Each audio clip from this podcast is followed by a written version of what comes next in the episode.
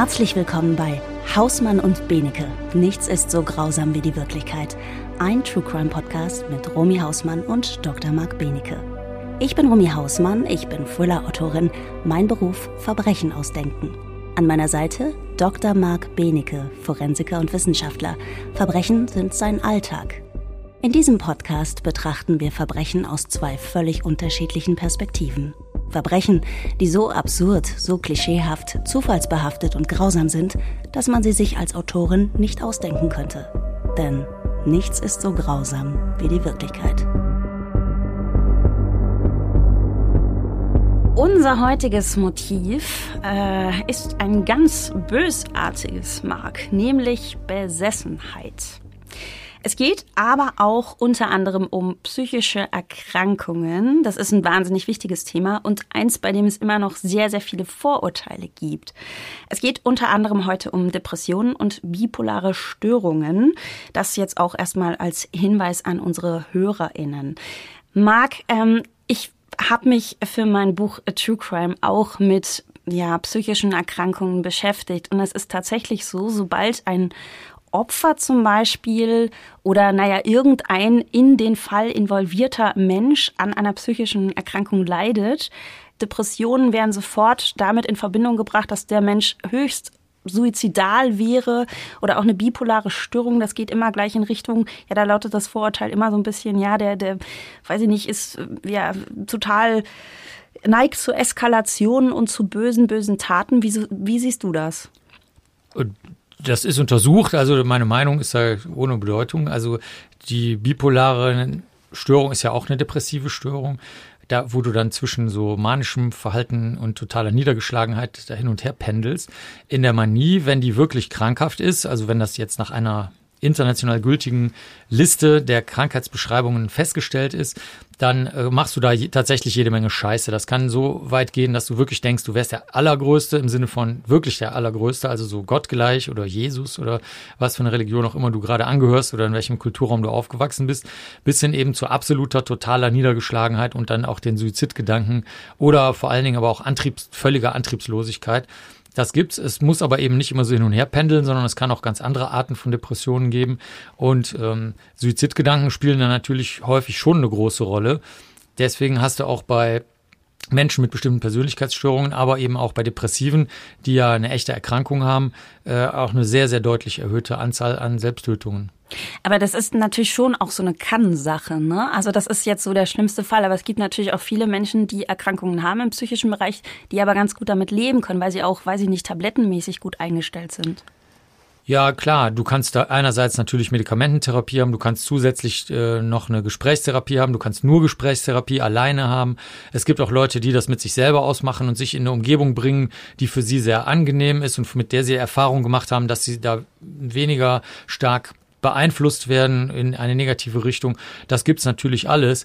Ähm, ein, glaube ich, ganz gutes Beispiel sind Musiker, Musikerinnen, äh, die dann halt einfach dauernd unterwegs sind, viel viel so äh, positive Erlebnisse und gutes Feedback aus der Menge haben und so. Aber wenn du dann mal die Lebenserinnerungen von denen liest, obwohl sie sich eigentlich eine für sie angenehme Umgebung gebracht haben, ähm, berichten die immer wieder, dass es sie dann trotzdem äh, heimsucht, ne? Zum Beispiel das Depressive.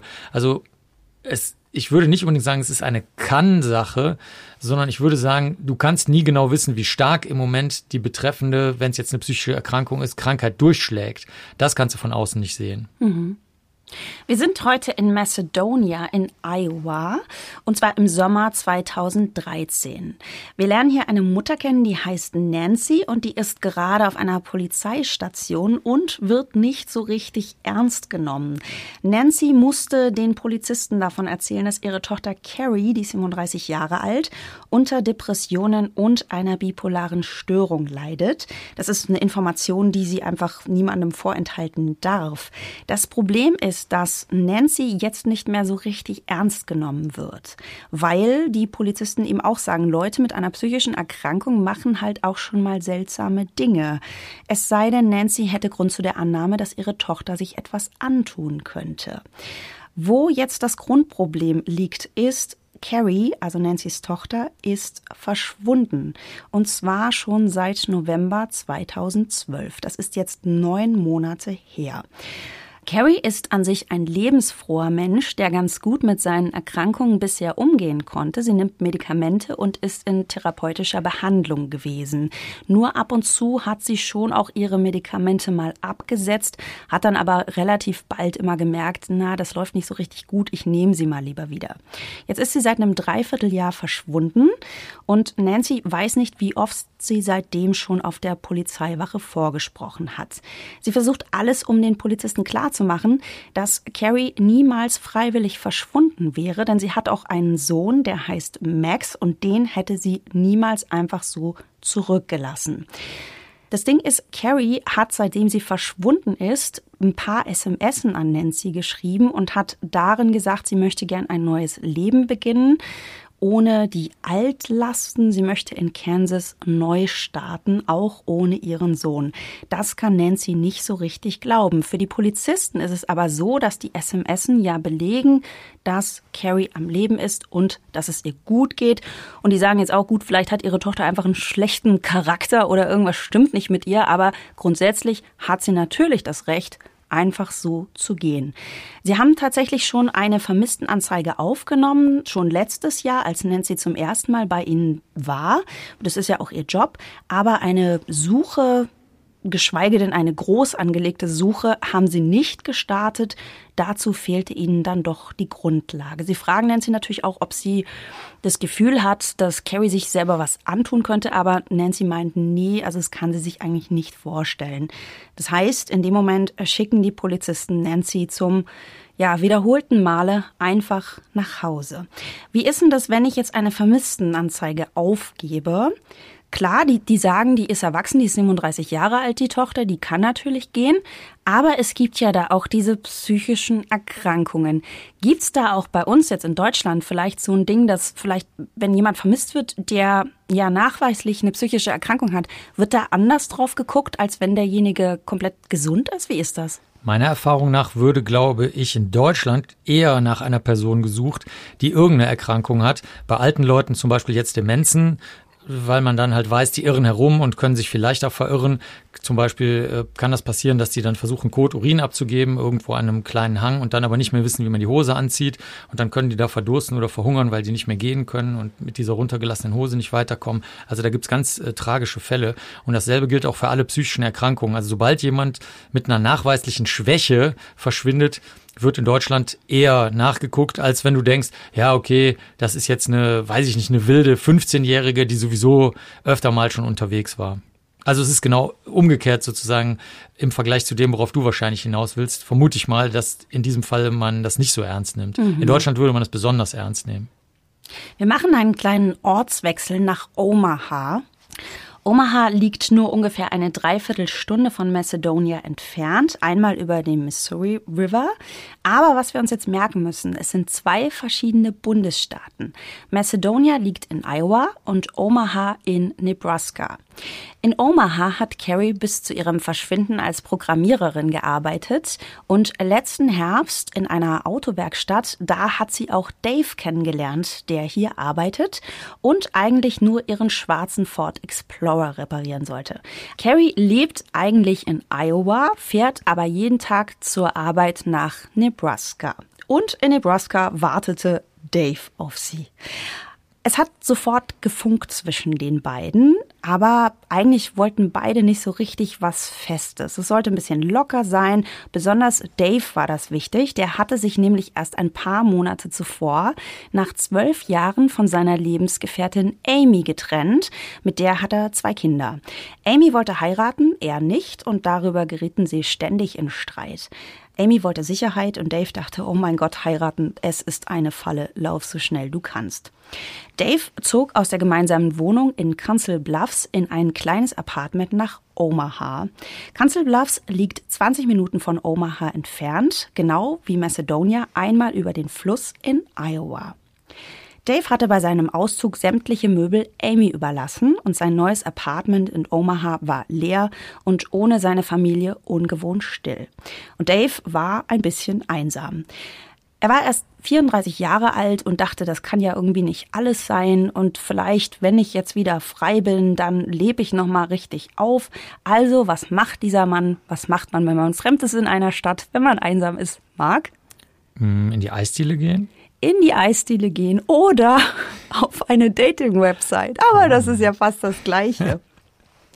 Und auf dieser Dating-Website lernte er Liz kennen. Liz, neuer Charakter, merken wir uns, jetzt kommt Liz ins Spiel. Die hatte dunkle, schulterlange Haare, braune Augen, war echt gut gebaut, ja, also so vorbaumäßig, die hatte was zu bieten, das fand Dave super spannend, das kam ihm gerade recht, weil wie gesagt, die große Liebe hat er eh nicht gesucht aber der Vorbau, der hat ihm gefallen. Bist und, du, ist das, stimmt das? Hast du das nachrecherchiert? Ja, natürlich. Meine Recherchen gehen sehr, sehr tief. Sie umfassen sogar die Körbchengröße der Protagonisten. Wow. Jedenfalls, Liz wollte auch nichts Festes. Die hatte wie Dave zwei Kinder, dazu ihre Haustiere und ihre Selbstständigkeit mit einem kleinen Putzservice. In den nächsten Monaten trafen die beiden sich regelmäßig, bis zu dem Moment, als Carrie ihren schwarzen Ford Explorer in Daves Werkstatt lenkte. Da war es um ihn geschehen und die Sache mit Liz war erledigt. Neun Monate sind inzwischen vergangen. Es ist August 2013. Wir sind in Omaha und in dieser Nacht brennt ein Haus. Und zwar lichterloh. Auf der anderen Straßenseite steht Liz, die ihre Katze schreien hört und ihre Hunde bellen hört. Aber sie ahnt bereits, dass es ihre Tiere nicht mehr aus dem Feuer herausschaffen werden. Sie sieht dabei zu, wie ihr Haus in Flammen aufgeht. Mit zittrigen Fingern holt sie jetzt ihr Handy aus der Hosentasche und wählt Daves Nummer. Seine Stimme klingt sofort hellwach, so als hätte er schon damit gerechnet, dass wieder etwas Schreckliches geschehen ist. Er ahnt nur noch nicht, pam pam pam, wie weit Carrie diesmal gegangen ist. Dass Carrie offenbar keine Grenzen mehr kennt. Carrie ist völlig außer Kontrolle. Eine Irre. Erzähle ich das gerade gut oder fühlst du schon diese, diese Thriller-Vibes? ähm, wie wären die denn, die, die Thriller-Vibes? Ja, das sind diese Bam-Bam-Bam-Vibes. Ach so, ja, ich bin die ganze Zeit auf der Suche nach Spuren. Also ich glaube, mein Gehirn wandert äh, auf, auf etwas anderen Pfaden gerade. Auf jeden Fall, dieses Haus brennt lichterloh, brennt hinunter, die Tiere sind tot. Dave hat jetzt also Liz am Telefon, die völlig aufgelöst ist und ihm davon erzählt, hey, mein Haus brennt, meine Tiere sind da drin, meinen Kindern und mir geht's gut, wir waren gar nicht da, aber natürlich ist es jetzt Worst Case. Und sie sagt natürlich auch, ich glaube, es war Carrie. Und Dave hat sofort ein schlechtes Gewissen, weil ähm, er hat das Gefühl, er hat Carrie in Liz Leben gebracht. Und es, er fühlt es so als seine Pflicht, sich jetzt um Liz zu kümmern und sie zu beschützen. Zuerst ziert sich Liz ein wenig, weil eigentlich sind sie ja gar kein Paar mehr. Aber letzten Endes gibt sie Dave recht. Nur gemeinsam haben sie eine Chance gegen Carrie. Vielleicht ist das ja ihr Schicksal. Die eine große Liebe, die alles übersteht. Das Untersuchungsergebnis zu dem Feuer in Liz Haus wird Brandstiftung lauten. Das weiß Dave jetzt schon. Täter unbekannt. So werden es die Ermittler in den Akten vermerken. Sie können Carrie nicht finden. Das ist das Problem. Sie ist untergetaucht seit Mitte November letzten Jahres schon. Und doch ist sie hier, ganz nah, und sie nutzt jede Gelegenheit, um ihn das wissen zu lassen. Sie schreibt ihm SMS und E-Mails, Nachrichten wie ich hasse dich so sehr, dass ich dir ein Messer ins Herz rammen möchte. Sympathisch, ne? Ja, das ist äh, eine ernstzunehmende Drohung. Mhm. Und Dave fragt sich jetzt, wie er sich nur dermaßen in Carrie täuschen konnte. Er hatte sie für den Jackpot gehalten. Hübsch, witzig, klug jemand, der ihn nicht unter Druck setzte und die wirklich auch zu verstehen schien, dass er so bald nach der Trennung von seiner Ex Amy erstmal nichts Festes wollte. Ganz anders als Liz übrigens, Carries Vorgängerin, mit der es häufiger zu Differenzen gekommen war, weil er ihrer Meinung nach zu viel Zeit mit Amy und den Kindern verbrachte erinnerte sich noch an das erste Date mit Carrie und wie sie beim Verlassen seiner Wohnung ausgerechnet Liz über den Weg lief, die gekommen war, um ein paar Sachen bei ihm abzuholen. Aber zu seiner Überraschung reagierte Carrie weder verunsichert noch verärgert. Im Gegenteil, bei ihrem nächsten Date lachten die beiden sogar über die Situation, so dieses peinliche, ja, wo die neue quasi der alten über den Weg gelaufen ist. Ja, Carrie der Jackpot oder besser Dave der Idiot. Es war der Morgen des 13. November 2012, also dieser Tag vor neun Monaten, der alles verändern würde. Carrie hatte die Nacht bei Dave verbracht. Er musste zur Arbeit, Carrie hingegen würde zuerst mal ein bisschen Homeoffice machen. Und gegen 10 Uhr, da war er schon in der Autowerkstatt, bekam er von Carrie eine SMS. Darin fragte sie, ob es nicht schöner wäre, wenn sie jetzt dauerhaft zusammen wohnen würden. Dave war total perplex und panisch, die kannten sich ja gerade erst mal zwei Wochen. Und außerdem hatten sie doch diesen Deal, wir können uns treffen, das ist alles wunderbar mit uns, wir sind auch ein bisschen verknallt, aber eigentlich wollen wir das Ganze möglichst möglichst entspannt angehen. Genau das schrieb er jetzt auch Carrie zurück, die mit einer weiteren SMS so reagierte. Alles klar, ich hasse dich. Ich will dich nicht mehr sehen. Und tatsächlich, als Dave an diesem Abend nach Hause kam, war Carrie weg. Und damit begann es. Nachrichten, E-Mails, SMS, Hasstiraden und Drohungen, dann wieder Liebesbekundungen. Ich werde dein Leben zerstören und dir dein Glück nehmen wir gehören zusammen, Dave. Also die ganze Palette lässt sich an wie so ein, ja, ist eigentlich so, so Stalking, ne? So, so, wie heißt denn das, wenn man mit Nachrichten stalkt? Ist das normales Stalking? Gehört schon zum ja, Stalking, ne? Ich, ich würde es schon so sehen, ne? Besonders wenn du den Inhalt nimmst, dieses ständige Auf- und Abwerten, das ist, machen ja Borderliner und äh, das ist in dem Moment, wo du wirklich deutlich sagst, du möchtest das nicht mehr, ist es auf jeden Fall Stalking. Erfahrungsgemäß ist es aber so, dass die Empfänger keine harte Grenze setzen. Zum Beispiel lassen die sich sehr, sehr häufig weichkochen. Da, dann lass uns doch noch ein letztes Gespräch führen, lass uns doch noch einmal irgendwas ausprobieren. Und da ähm, kommt es dann sehr häufig dann zu schweren Verläufen des äh, Weiteren. Ja, wir sind auf der richtigen Spur, Mark. Carrie bombardierte plötzlich auch Liz mit Nachrichten. Die schreibt ihr so Sachen wie, du bist also Daves neue Hure, schreibt sie über Social Media. Und zehn Tage später kommt Liz nach Hause von der Arbeit und entdeckt eine Schmiererei an ihrer Garagenwand. Irgendjemand hatte die Worte Daves Hure an eine Wand gesprüht. Liz rief sofort bei der Polizei an, meldete den Vorfall und auch ihren Verdacht, wer dahinter steckte, nämlich Carrie. Die Polizei nahm den Vorfall auf und setzte sich im Zuge dessen auch mit Dave in Verbindung. Der hatte inzwischen hunderte Nachrichten von Carrie bekommen, von denen die meisten auf Liz abzielten. Vielleicht sollte sie uns allen einen Gefallen tun und sich umbringen. Er hatte die Nachrichten bis jetzt nicht sonderlich ernst genommen. Auch Carries Mutter Nancy in Macedonia hatte in den letzten Monaten, wie gesagt, Nachrichten von Carrie erhalten. Zuerst die, in der Carrie eben schrieb, dass sie ein neues Leben in Kansas beginnen wolle, ja, und da auch einen neuen Job hätte. Sie versprach ihrem Sohn Max, ihn nach Kansas nachzuholen. Ja, aber daraus wurde nichts. Also die schrieb, Max, ich sag Max, ich hole ihn bald, aber das passierte nicht. Sie tauchte auch nicht zu Thanksgiving auf. Sie verpasste Max 15. Geburtstag und sogar die Beerdigung ihres Vaters.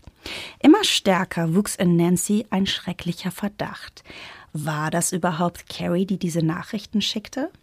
Auch Max, Carries Sohn, hatte so seine Zweifel. Er schrieb seine Mutter auf Facebook an und stellte ihr so Fragen, die, wo, von denen er sich versprach, dass sie eigentlich, dass die Antwort nur seine Mutter kennen könnte. Zum Beispiel, wie hieß mein bester Freund im Kindergarten? Oder wie lautet mein zweiter Vorname? Carrie verfasste daraufhin einen allgemeinen Facebook-Post, also sie antwortete Max nicht direkt in einer privaten Nachricht. Sie schrieb was Allgemeines, was sie so auf ihre Pinnwand stellte. Und da schrieb sie, ich brauche noch etwas Zeit, um mich um gewisse Dinge zu kümmern, ich muss ein paar Sachen regeln und dann komme ich wieder nach Hause. Immer wieder bat ihre Familie sie um Telefonate oder Treffen, aber Carrie sperrte sich. Und dann schürte eine neue Entwicklung offenbar ihren Hass. Liz und Dave kamen einander wieder näher. Carrie warnte Liz, wenn du deine Hände nicht von meinem Mann lässt, werde ich dir wehtun. Auch Dave bekam weiterhin Nachrichten, manchmal bis zu 60 am Tag. Dabei hatte er nun schon mehrmals seine Telefonnummer geändert. Außerdem schien Carrie ihn zu beobachten. Eines Abends saß er zu Hause beim Fernsehen, als sein Handy piepte und auf dem Display erschien Ich sehe dich. Du hast die Füße auf dem Tisch abgelegt und trägst ein blaues T-Shirt. Ein paar Tage später entdeckte er Carries Ford Explorer vor seinem Haus. Er rief die Polizei, die den Wagen untersuchte.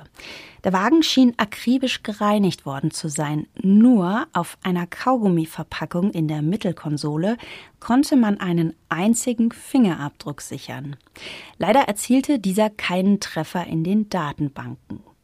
Als nächstes bekam Dave eine E-Mail mit einem Foto. In einem Kofferraum krümmte sich gefesselt eine dunkelhaarige Frau, die Ähnlichkeit mit Liz hatte.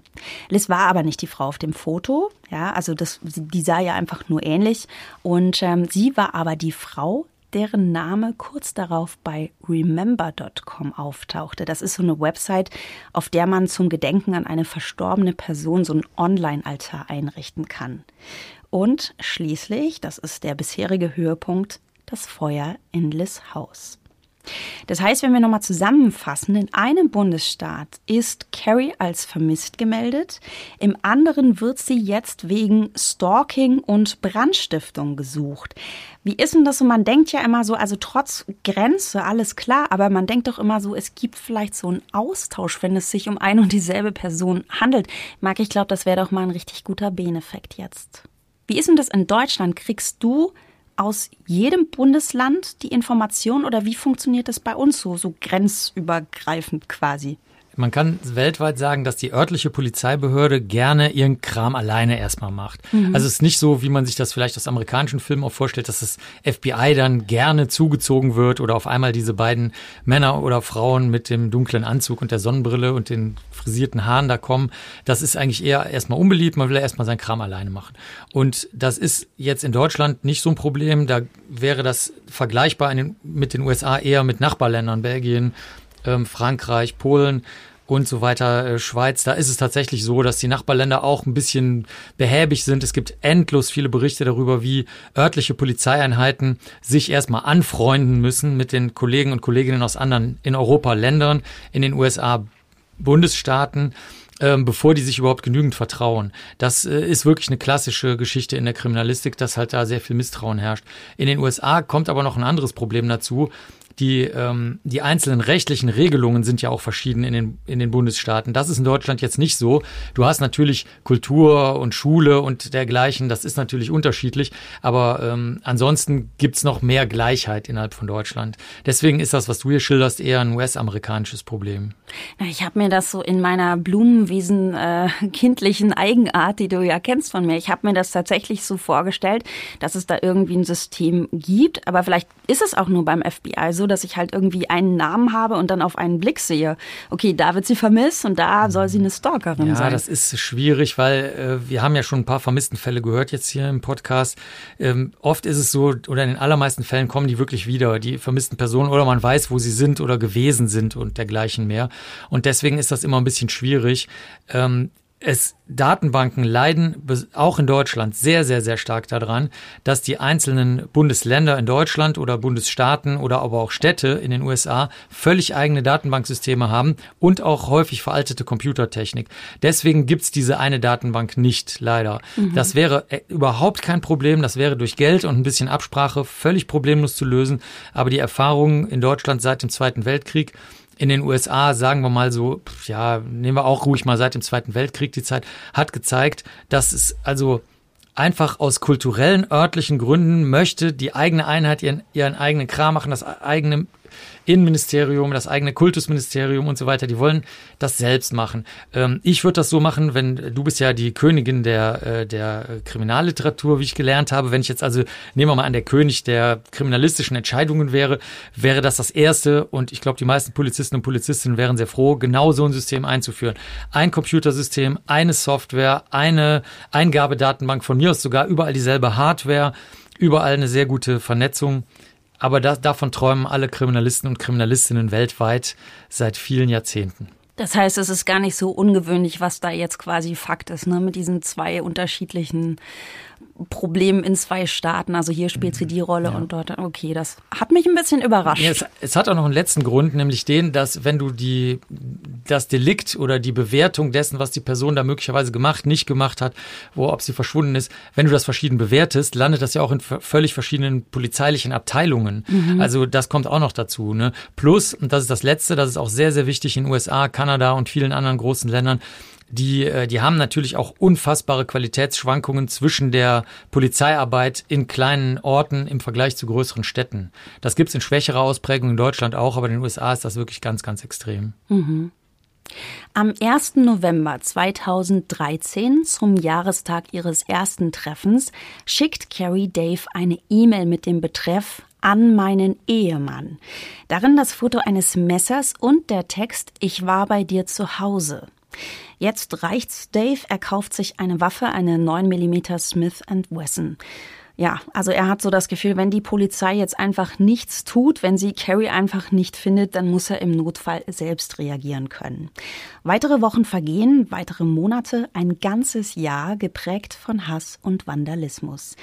Immer wieder ist da Carrie, die irgendwie genau zu wissen scheint, wie man die Ermittler daran hindert, einen aufzuspüren, wann man verschwinden muss, wann man sein Handy ausschalten oder sich eine neue E-Mail-Adresse zulegen sollte. Die Ermittlungen ziehen sich, bis sie langsam aber sicher eingestellt werden. Also das fand ich auch so krass, ja. Also du hast dieses Stalking über SMS, über Social Media, weißt du? Also dann denke ich ja auch immer so, du kannst ja irgendwie so ein Handy aufspüren, das ist ja mhm. total bekannt. Aber irgendwie gelingt das nicht. Versetz dich mal in die Lage von so einer Polizeibehörde rein. Du kannst natürlich auch sagen, okay, jetzt mal ganz im Ernst, ähm, wieso kriegen sie überhaupt noch SMS? Wieso kriegen sie überhaupt noch Nachrichten über soziale Medien? Blockieren sie die Person doch. Ne? Also häufig ist das Verständnis fürs mögliche Stalking oder soziale oder kulturelle Verfolgung auch in ähm, kleineren Orten überhaupt nicht gegeben, weil die einfach sagen, zum Beispiel, ja, stellen Sie sich ja nicht so an, blockieren Sie die Leute doch einfach und dergleichen mehr. Ich habe das selber erlebt, bevor es den Stalking-Paragraph in Deutschland gab, äh, wurde das häufig auch nicht ernst genommen, muss man ehrlich sagen. Obwohl die Leute sehr deutlich beeinträchtigt waren, die Fenster schon zugehangen hatten mit Handtüchern, mit Aluminiumfolie, ähm, ein ungutes Gefühl hatten, wenn sie vor die Tür gegangen sind. Ähm, ich habe die selber noch dokumentiert, die Fälle, also mit, mit Kamera. Ich bin mit denen mitgegangen, mit den Leuten. Teilweise haben wir die Stalker sogar gesehen, die vor der Kamera rumgelaufen sind. Ähm, und die Polizei hat gesagt, ja, wir haben keine rechtliche Handhabe. Ähm, bewegen sie sich halt zu anderen Tageszeiten. So. Oh, Wahnsinn. Das hat sich aber zum Glück geändert. In Deutschland gibt es ja zum Glück endlich den Stalking-Paragraphen. Das heißt, inzwischen ist die Causa Carrie ein Cold Case. Marc, das interessiert mich ja auch. Wie ist denn das in Deutschland so mit Cold Cases? Also wenn ich jetzt hier bei der Polizei wäre, ich bin ja bald Müllbeauftragte bei der Polizei, wie wir alle wissen. Wenn ich bei der Polizei wäre und naja, ich habe so meine aktuellen Fälle, aber ich denke mir, hey, ich guck mal, was da so in den Akten noch rumfliegt an Cold Cases. Vielleicht ist da was dabei, was mich irgendwie auch anspricht. Kann ich mir dann einfach so einen Fall nehmen und ähm, recherchiere mich dann da nochmal durch? Oder also wie werden diese Cold Cases wieder rausgeholt? Da gibt es mehrere Möglichkeiten. Möglichkeit Nummer eins, es gibt eine Cold Case Unit. Also der Bürgermeister, die Bürgermeisterin, irgendwer, der Gouverneur, jemand sagt, okay, wir, äh, ich befehle das jetzt mehr oder weniger. Oder wir haben ähm, mehr, ein bisschen Geld übrig und das richten wir für Cold Case-Dienststellen ein. Das gibt's manchmal. Dann die zweite Möglichkeit ist tatsächlich, dass der ältere Ermittler oder die ältere Ermittlerin, besonders in der Abteilung für Tötungsdelikte oder so, dass die noch ein Jahr haben oder zwei Jahre und dann sagt man, okay, in der Zeit machst du mit all deiner Erfahrung äh, Cold Cases. Oder die letzte Möglichkeit wäre, dass der Dienststellenleiter oder die Dienststellenleiterin sagt, ich persönlich komme aus, einer, aus meiner Ausbildung heraus, ähm, komme ich zu der Einschätzung, dass wir die Cold Cases nicht ruhen lassen können, weil wir neue spurentechnische Mittel zur Verfügung haben, genetische Fingerabdrücke, Handydaten, Massenauswertung, alles Mögliche. Und ich möchte, dass das angewendet wird. Also eine dieser drei Möglichkeiten ist es meistens. Ansonsten bleiben die einfach liegen. Wir sind jetzt im Frühjahr 2015, das heißt zweieinhalb Jahre nach Beginn der Drohungen durch Carrie. Und da kommt es zu einer Wendung, als nämlich zwei Detectives, Ryan Avis und Jim Doty vom Sheriff's Department in Council Bluffs, also da, wo Amy wohnt, sich in den ungelösten Fall verbeißen. Da sind inzwischen tausende von Nachrichten, die offenbar von Carrie stammen. Fakt ist aber, seit Mitte November 2013 hat niemand mehr Carrie gesehen. könnte es vielleicht doch sein, dass sie schon gar nicht mehr am Leben ist. Die Detectives überprüfen jetzt Carries Bankkonto und stellen fest, dass es dort seit dem Zeitpunkt ihres Verschwindens, also vor zweieinhalb Jahren, keine Bewegungen mehr gab. Nur, wenn Carrie wirklich tot ist, wo ist dann ihre Leiche? Und wer bedroht in ihrem Namen Dave und Liz? Das fand ich zum Beispiel auch erstaunlich. Ja, du hast diesen vermissten Fall und äh, das müsste doch relativ leicht sein, mal aufs Bankkonto zu gucken, ob sich da was tut. Und wenn da eben nichts mehr passiert, gut, ich meine, man kann sich auch immer irgendwo aushalten lassen, wahrscheinlich, aber über so einen langen Zeitraum, das ist schon ein bisschen seltsam. Ne? Nee, und auch die Handy, die von dir schon angesprochene Handydaten, Ortung oder einfach nur Funkzellenauswertung, die wäre ja auch überhaupt kein Problem. Es, es steht und fällt wirklich damit, dass es irgendwen interessiert. Das hört sich irgendwie nicht so gut an, wenn du denkst, dir wird halt geholfen vom Universum, von der Polizei, von Gott oder von irgendwem, aber so ist es halt nicht, sondern es scheitert in den meisten Fällen daran, dass es einfach keinen interessiert und oder kein Geld und kein Personal da ist, wie im Krankenhaus. Das ist eigentlich genau dasselbe. Naja, Sie haben ja schon immer mal geguckt, wo ist denn das Handy jetzt? Aber Sie haben halt meistens festgestellt, dass es entweder irgendwo bei Liz zu Hause, da in der Nähe, ne? Oder bei Dave. Und dann haben Sie gesagt, naja, es ist ja eine Stalkerin, natürlich ist die dann da irgendwo in der Nähe. Ja, schon, aber natürlich schwingt jetzt ja auch schon in deiner Frage mit, äh, könnte es nicht sein, dass das einen anderen Grund hat und dass die Person mhm. gar nicht mehr lebt, der das Handy gehört.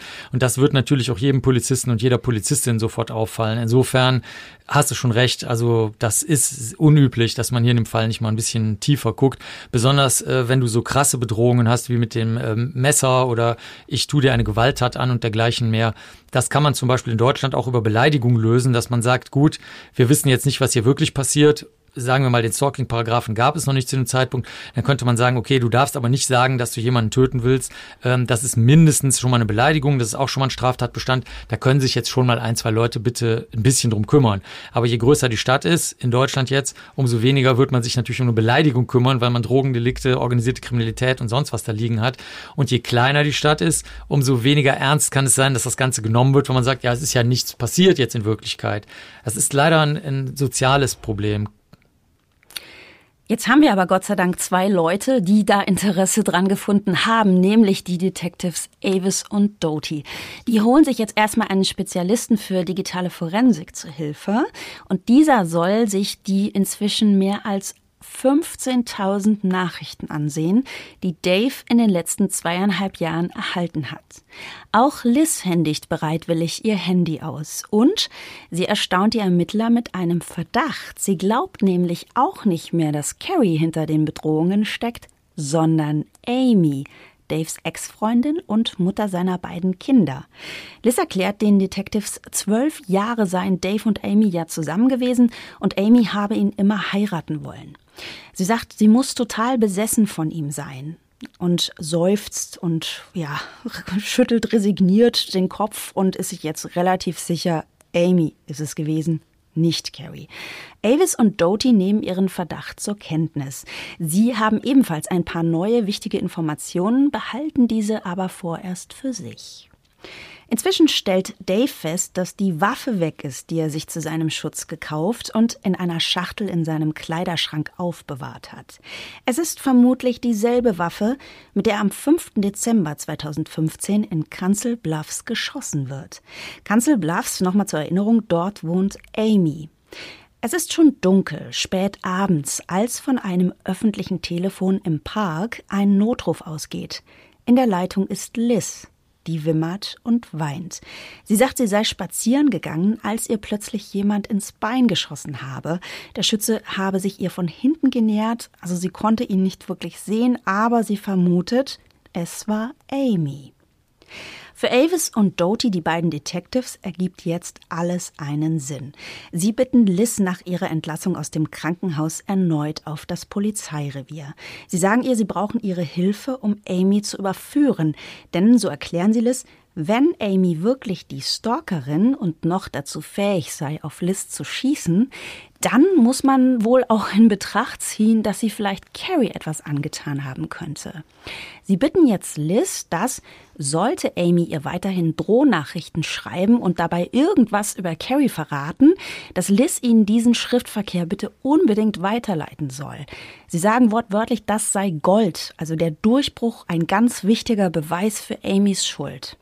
Liz stimmt zu, sie möchte ihr helfen und tatsächlich erhält sie bald eine Nachricht.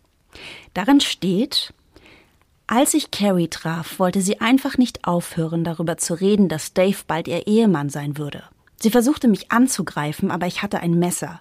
Ich stach ihr drei oder viermal in die Brust und in den Bauch. Dann habe ich versucht, sie zu verbrennen und ihre Leiche in einen Müllcontainer gestopft. Und Amy verrät auch, wo sich der Mord abgespielt hat, in Carries Ford Explorer.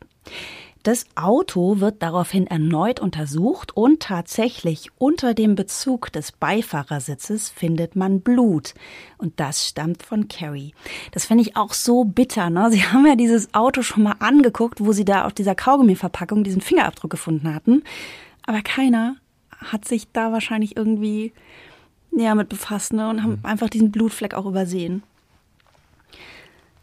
Wieder wird Liz auf das Polizeirevier gebeten. Avis und Doty haben gute Nachrichten für sie. Sie haben nämlich jetzt die Täterin, die Mörderin von Carrie, die Schützin aus dem Park. Und Mark, es ist Liz. Die Ermittler wissen es schon, seitdem der Digitalforensiker auf dem Handy von Liz Fotos von Carries Auto und mehrere falsche E-Mail-Accounts gefunden hat, die er den Drohnachrichten zuordnen konnte. Sie wissen nun auch, dass der Fingerabdruck, den man vor knapp drei Jahren inzwischen auf der Kaugummiverpackung in Carries Wagen sichergestellt hat, zu Liz gehört.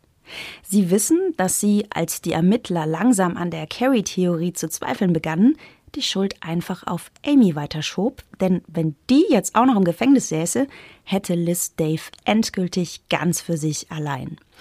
Was die Detectives nur noch nicht wissen, ist, wo ist jetzt Carries Leiche?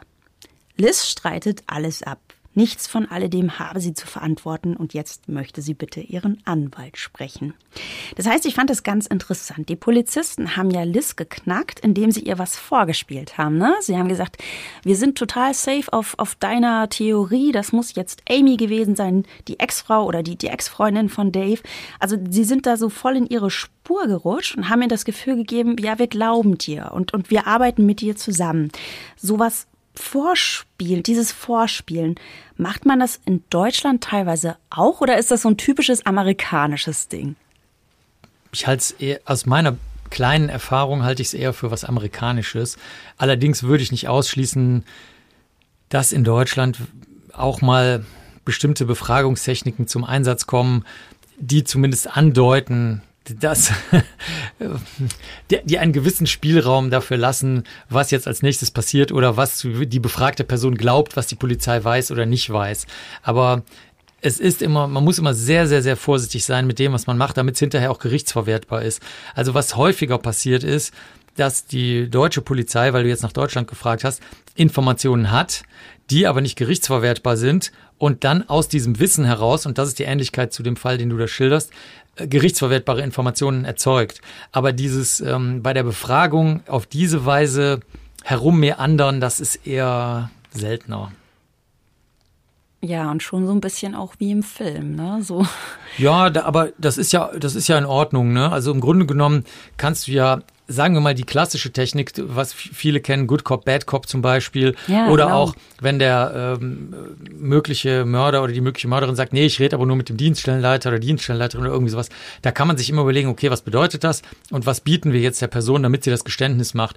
Häufig ist es natürlich auch ein Strafrabatt in den USA, aber in Deutschland kann das auch sein, dass du den Leuten sagst, jetzt erleichtern sie sich doch um ihr, äh, ihr Gewissen und so. Das, das gibt's tatsächlich. Also insofern, da ist vieles möglich. Wärst du eher Good oder Bad Cop? Ich wäre gar kein Cop. Ich wäre der schlechteste Richter und der schlechteste Cop der Welt, weil ich ja alles mit Spuren abgleichen möchte, weil es für mich sonst überhaupt keine Bedeutung hat. Und häufig gibt es einfach keine Spuren. Das ist das eine. Oder andersrum, es gibt die ganzen Spuren, aber ich gehe der ganzen Abteilung mörderisch auf den Zeiger, weil ich halt jede einzelne Aussage durch eine Blutspur, Faserspur, Spermaspur, Textilspur untersuchen will. Und ähm, deswegen ist das schon ganz gut, dass ich da in meinem äh, Spielzimmer, nämlich dem Labor bin, wo die soziale und kulturelle Bedeutung und rechtliche keine Rolle spielt. Dann kann ich in Ruhe alles schön überprüfen und dann sagen die anderen, ja, ist ja fein, dass er das macht, er ist ja auch Sachverständiger. Ansonsten soll er sich aber bitte raushalten. Ich bin sehr froh, dass du in diesem Moment hier bei mir bist, Marc. Ist mir eine Ehre und Freude. Ja. Im Dezember 2016, mehr als vier Jahre nach der Tat, wird Liz wegen des Mordes an Carrie vor Gericht gestellt. Das ist jetzt natürlich eine ziemlich schwierige Nummer, weil es gibt keine Leiche, es gibt keine Tatwaffe, es gibt keine Zeugen und es gibt kein Geständnis. Das Einzige, was es gibt, ist eine Mini-SD-Karte aus Liz Besitz. Diese Karte ist leer, doch der Digitalforensiker Musiker kann ihren ursprünglichen Inhalt wiederherstellen. Dabei findet er ein Foto, das die Nahaufnahme eines menschlichen Fußes mit einem Tattoo zeigt. Ein Fuß, der bereits Anzeichen von Verwesung aufweist. Es ist Carries Fuß, das kann die Familie bestätigen anhand der ja, Identifikation des Tattoos.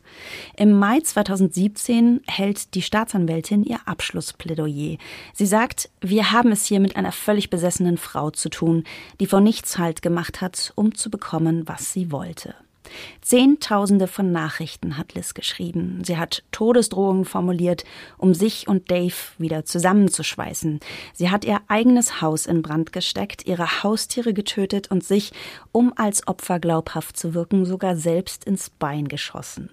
Dies ist ein Fall, der, Zitat, so bizarr ist, dass man kaum glauben mag, dass er sich wirklich zugetragen hat, sagen die Detectives. Man geht davon aus, dass Liz Carey am 13. November November 2012 beim Verlassen von Daves Wohnung aufgelauert hat. Wir erinnern uns, es war der Morgen, wo sie Homeoffice gemacht hat in Daves Wohnung und irgendwann muss sie da gegangen sein. Möglicherweise hat Carrie sich in ihr Auto gesetzt und Liz ist dazugestiegen, bewaffnet mit einem Messer. Der weitere Tathergang lässt sich aus der Nachricht erschließen, die Liz in ihrer Rolle als Amy an sich selbst geschickt hat. Demnach hätte sie Carrie erstochen, versucht, ihre Leiche anzuzünden und die Überreste schließlich in einem Müllcontainer Container entsorgt. Zu welchem Zeitpunkt genau sie das Foto von Carries Fuß gemacht hat, bleibt unklar.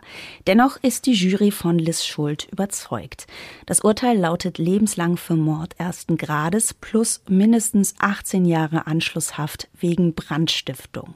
Seit 2017 sitzt Liz nun im Frauengefängnis von Nebraska. Noch immer hat sie kein Geständnis abgelegt. Im Gegenteil, in einem Brief an die Autorin Leslie Rule, die ein Buch über den Fall geschrieben hat, poltert sie, ich werde nicht aufhören zu kämpfen, bis ich freikomme und man den wahren Mörder findet.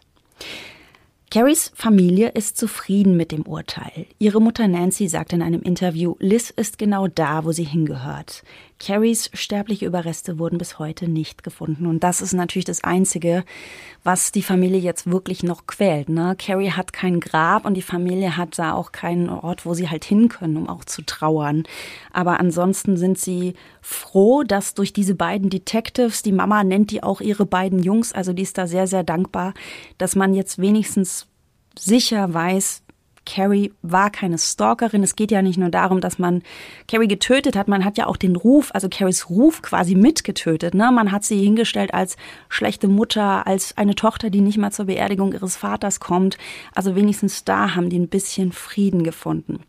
Was Liz angeht, weißt du, was mich interessieren würde, wie entwickelt sich denn so eine Obsession? Gibt es da irgendwelche Frühwarnzeichen? Weil dieses, ich meine, du, also so toll, wie ich einen Typen finden könnte, zum Beispiel dich, ich würde ja nicht auf die Idee kommen, dass ich dann anfange, irgendwie das ganze Umfeld zu stalken, jede Frau, mit der er Kontakt hat.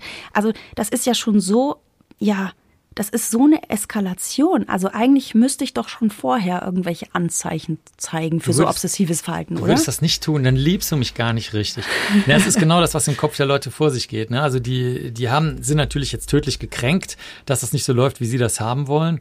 Und ähm, die, der Irrtum ist, dass man das an der restlichen Persönlichkeit unbedingt merken müsste. Also diese Personen können, zum Beispiel häufig Borderline-Persönlichkeitsgestörte, die können ansonsten manchmal, nicht immer, aber manchmal halbwegs oder auch recht ähm, so, so äh, wirken, wie das sozial erwartet wird.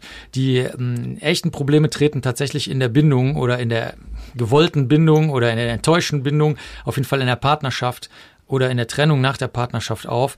Und da ähm, kann sich dann dieses, dieser ganze Irrsinn, den du hier in dem Fall wunderschön geschildert hast, komplett entladen. Äh, also Frühzeichen gibt's durchaus. Sobald die ersten Partnerschaften auftreten, werden schon die ersten Partner und Partnerinnen davon berichten. Aber wenn die, wenn die Menschen etwas jünger sind, äh, sagen wir mal, sind sie vielleicht auch noch ein bisschen unerfahrener, nehmen vielleicht auch mehr in Kauf. Es wird auch immer wieder Partner geben, das habe ich auch schon erlebt, die extrem schnell abbrechen. Also wenn dann die ähm, entsprechenden schwer bindungsgestörten, hasserfüllten, stalkenden Menschen, wenn die beim allerersten Mal schon so eine Androhung machen wie, also wenn du jetzt aufstehst, dann bringe ich mich um oder so. Dann gehen wir den alle Alarmglocken an, dann sagen die, okay, ich breche hier mit den Kontakt für immer ab. Und ähm, dann gilt das aber als so eine jugendliche, verrückte Aktion einfach. Während wenn das natürlich Erwachsene untereinander machen, kommt es jetzt sehr drauf an. Also gerade wenn du jetzt zum Beispiel irgendwelche Pläne hast oder wenn du dran glaubst, dass die andere Person das nicht so ernst meinen kann oder wenn du sehr, sehr unterstützende Persönlichkeit hast und denkst, ja, ich muss der anderen Person helfen, der geht's offenbar nicht so gut, dann äh, schlitterst du halt immer mehr da rein. Das ist im Grunde genommen sehr, sehr ähnlich zu den ähm, Fällen von häuslichem Missbrauch, wo dann auch der einer der Partner oder die Partnerin dann immer denkt, ja, ich muss den anderen halt unterstützen und dem helfen und die merken gar nicht, dass sie eigentlich das Ziel und die Opfer des ganzen Wahnsinns sind und eigentlich selber Unterstützung brauchen. Aber auch so Motiv Eifersucht, ne? Also das ist, glaube ich, gerade, also ich glaube, wir haben wahnsinnig viele Beziehungstaten. Wahrscheinlich mhm. ist das so der häufigste, das häufigste, was passiert, oder? Also ehrlich gesagt ist alles eine Beziehungstat, nur in einem relativ weit gefassten Sinn. Das häufigste ist das, was du jetzt meinst, natürlich so, nennen wir es mal romantisch oder sowas, partnerschaftliche Beziehung.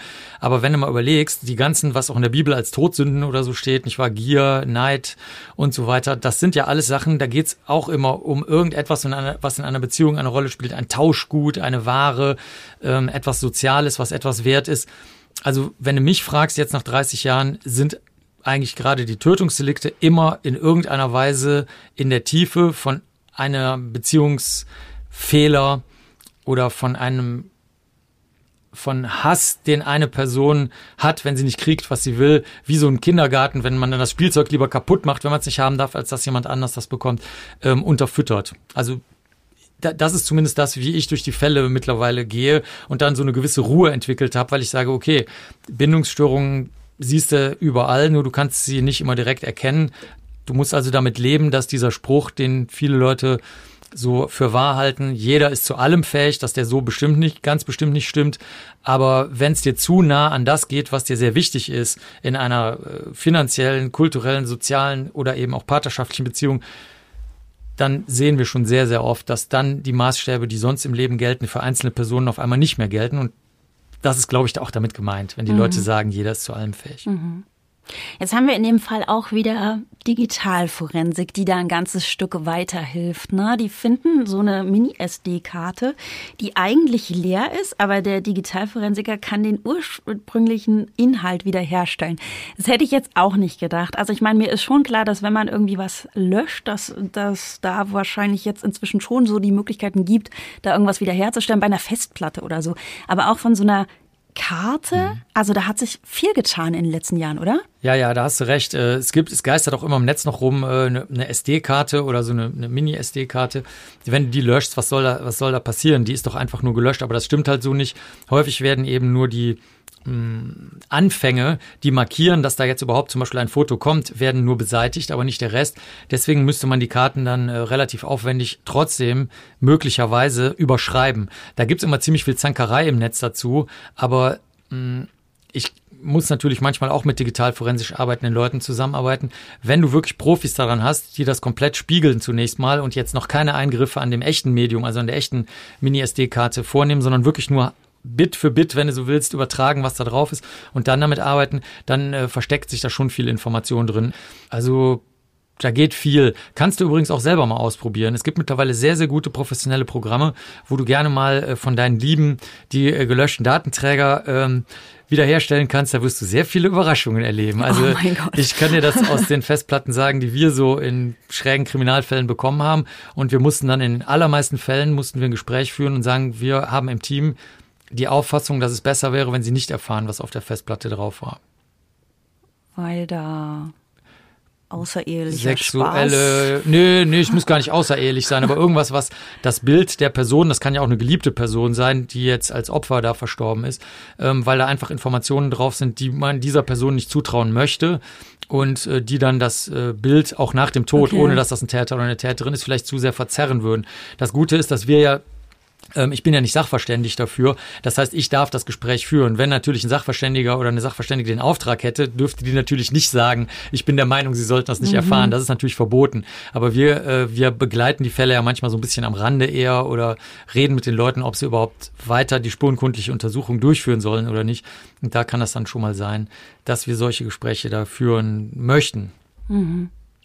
Jetzt hat Liz ja auch diesen Fuß fotografiert. Also ich kann ja nicht sagen, also ich habe nur recherchieren können, dass dieser Fuß einfach Anzeichen von Verwesung aufwies, aber nicht, dass irgendjemand sagt, okay, die lag da vielleicht zwei, drei, vier Tage oder wie. Das kann ich dir nicht sagen.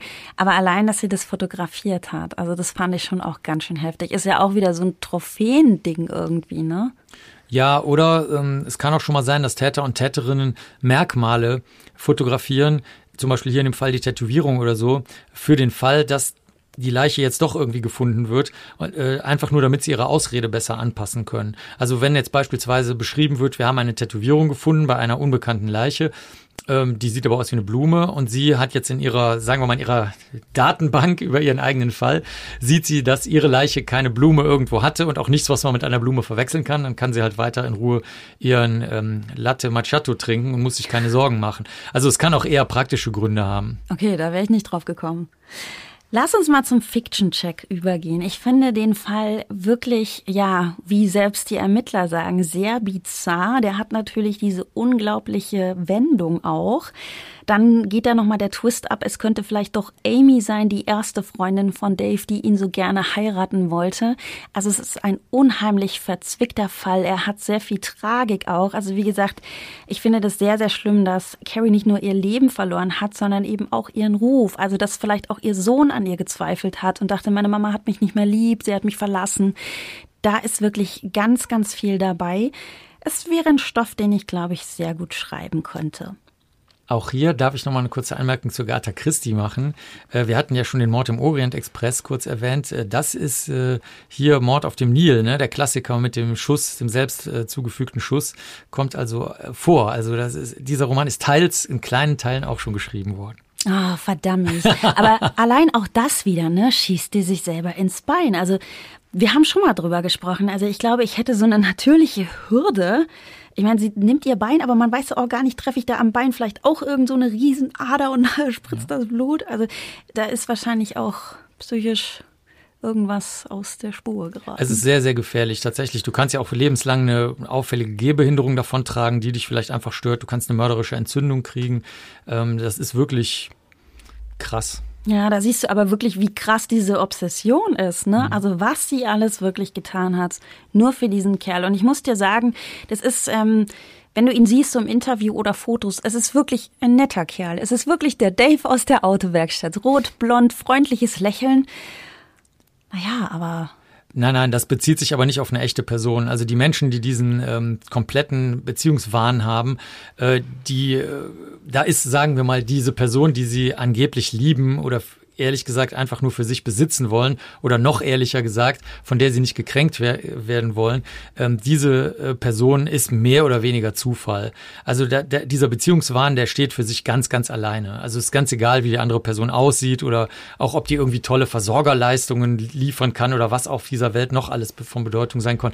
Das spielt keine Rolle. Also das ist einfach total abgekapselt und ähm, verrückt. Also es geht da mehr um so eine Vision, die man da in dem Moment hat. Also man projiziert einfach was auf die Person, meinst du? Äh, nein, nein, äh, noch nicht mal. Es geht wirklich nur darum, ich möchte das, also wie ein kleines Kind, ich möchte A, wenn ich was will, dann kriege ich es auch und B, wenn jemand anders mir das nicht gibt, dann darf ich machen, was ich will, dann darf ich den ganzen Supermarkt klein und äh, krumm schlagen, bis ich mein Kinderüberraschungsei bekomme. Das ist einfach eine vollkommen äh, lächerlich übersteigerter kindlicher Größenwahn ist das einfach nur ins erwachsene Leben reingeschleppt. Weißt du, was ich mich noch frage? Also sie hat ja, Liz hat da wirklich Gas gegeben. Ne? Wir haben ja auch gehört über 15.000 Nachrichten, dann diese Stalking-Leistung auch. Sie war ja, ist ja da vor seinem Haus auch rumgekrochen durch die Büsche. Sie wusste, wann er Fernsehen guckt. Also sie wusste wirklich Bescheid. Was ich mich immer frage, ist, wenn man so einen Aufwand betreibt und wahrscheinlich wirklich da 24 Stunden auch im Einsatz ist, das müsste doch aber eigentlich auffallen in meinem normalen Leben, wenn ich vielleicht nicht mehr meinen Putzservice bediene. Also da ist ja der ganze Alltag ist ja auf diese Stalkerei ausgelegt. Klar, nur andere Leute haben, das ist jetzt nett gemeint, nicht lustig gemeint, äh, haben halt Hobbys, die auch sehr aufwendig sind. Zinnsoldaten aus dem Sezessionskrieg, ähm, alle Berge, die 5000 Meter hoch sind, äh, erklimmen und dergleichen mehr. Also Menschen haben unheimlich viel Zeit, besonders wenn sie in Angestelltenverhältnissen sind. Ich meine, dann haben sie halt 38,5 Stunden, auf der, in denen sie auf der Arbeit sind und dann sehr, sehr viel mehr Stunden, auf denen sie nicht aufscheinen. Und das Zweite ist, dass diese äh, kindlich größten wahnsinnigen Beziehungsverrückten natürlich auch sehr stark darauf achten, ihre Umgebung möglichst äh, zu täuschen. Das kommt also auch noch dazu. Oder, das hast du auch schon in einigen Fällen erzählt, die wir hier im Podcast hatten, äh, mit einzubeziehen. Also indem sie dann erzählen, ja, sie sind aber missbraucht worden, das hat also den und den Grund oder sie müssen das aus dem und dem Grund machen. Ich will ja aber auch mal sagen, warum hier so eine Opferberatung sehr wichtig wäre. Warum kann sie überhaupt so viele Nachrichten absetzen? Weil die entsprechenden Empfänger eben ihre sozialen Medien, ihr Handy und so weiter auch nicht blockieren. Und da siehst du eben dieses Missbräuchliche. Das ist dasselbe wie in einer Missbrauchsbeziehung. Von außen sagst du dir, warum lässt sich die Person dauernd schlagen, beleidigen, herabsetzen, verprügeln? Aber wenn du mit den Opfern redest in den Missbrauchsbeziehungen, sagen die, ja, aber es ist halt unsere Beziehung und die Person bessert sich und so weiter. Also da fehlt auch das Verständnis, dann mal extrem harte Linien zu ziehen und dafür brauchst du professionelle Unterstützung. Das schaffst du halt alleine nicht. Und deswegen gibt's halt so Opferhilfsorganisationen und die hätten hier in dem Fall vielleicht tatsächlich was bewirken können. Weil wenn man nämlich ähm, sehr stark darauf geachtet hätte, Wer verhält sich im Alltag sehr komisch, ne? Das war ja deine Frage. Oder wie kann ich jetzt einfach mal alle Kommunikationskanäle äh, cutten?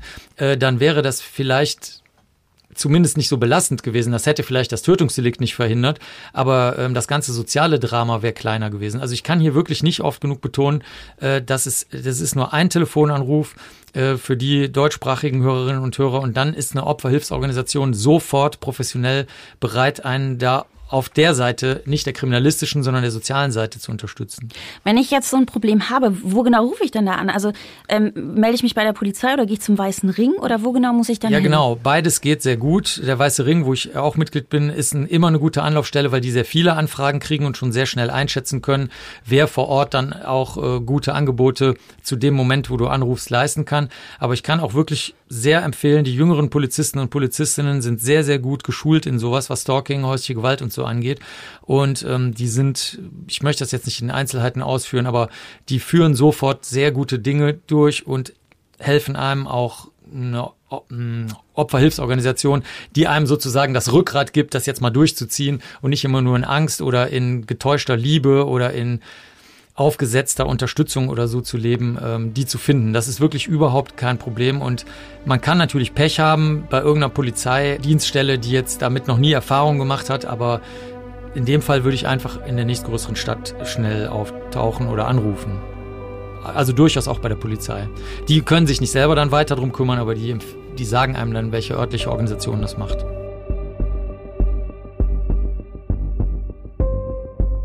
Das war Hausmann und Benecke, ein True Crime Podcast mit Romy Hausmann und Dr. Marc Benecke. Wer noch mehr über diesen und die anderen Fälle des Podcasts wissen möchte, dem empfehle ich mein neues Buch. True Crime, der Abgrund in dir, was den Menschen zum Mörder macht. An dieser Stelle bedanken wir uns für euer Zuhören. Ihr könnt diesen Podcast auch abonnieren. Hausmann und Benecke ist überall zu finden, wo es Podcasts gibt. Wir hören uns zur nächsten Folge.